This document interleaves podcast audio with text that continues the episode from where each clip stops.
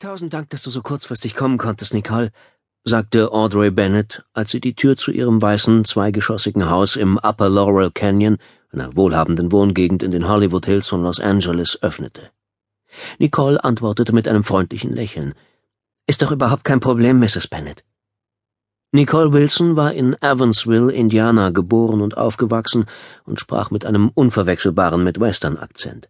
Mit ihren 1,60 war sie eher klein geraten, und ihr Gesicht taugte nicht gerade als Material für Modemagazine, aber sie war immer freundlich und verfügte über ein bezauberndes Lächeln.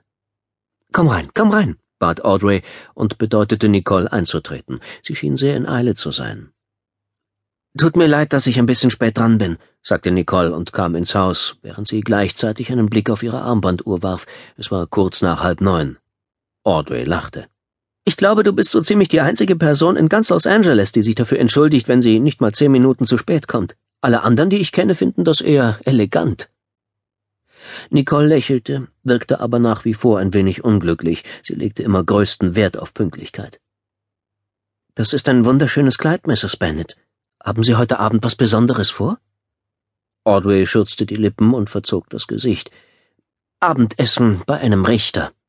Sie beugte sich zu Nicole herunter. Die nächsten Worte sagte sie im Flüsterton.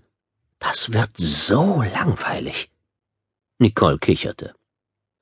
Oh, äh, hallo Nicole, grüßte James, Audreys Mann, der gerade die geschwungene Treppe aus dem ersten Stock herunterkam. Er trug einen eleganten dunkelblauen Anzug mit einer gestreiften Seidenkrawatte und dem dazu passenden Einstecktuch, dessen oberer Rand ein kleines Stückchen aus der Brusttasche seines Sackos herausschaute.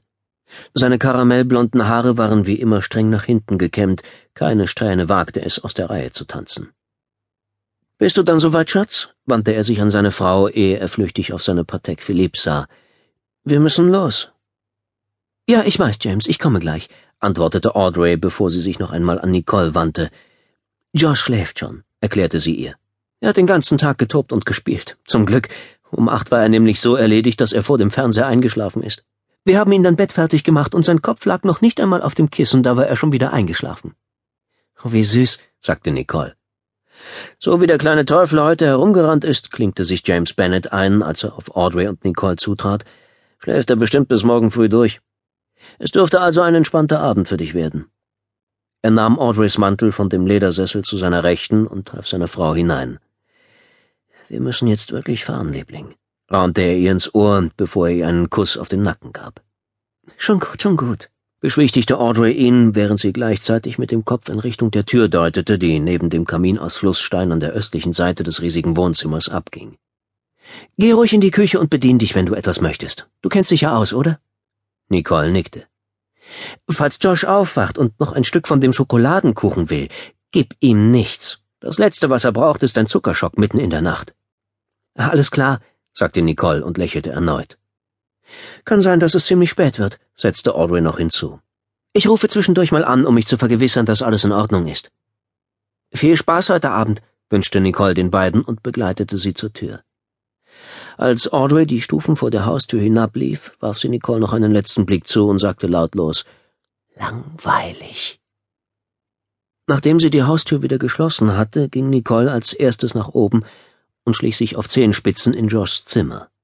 Der Dreijährige schlief wie ein Engel, ein Kuscheltier mit riesigen Augen und Ohren fest im Arm.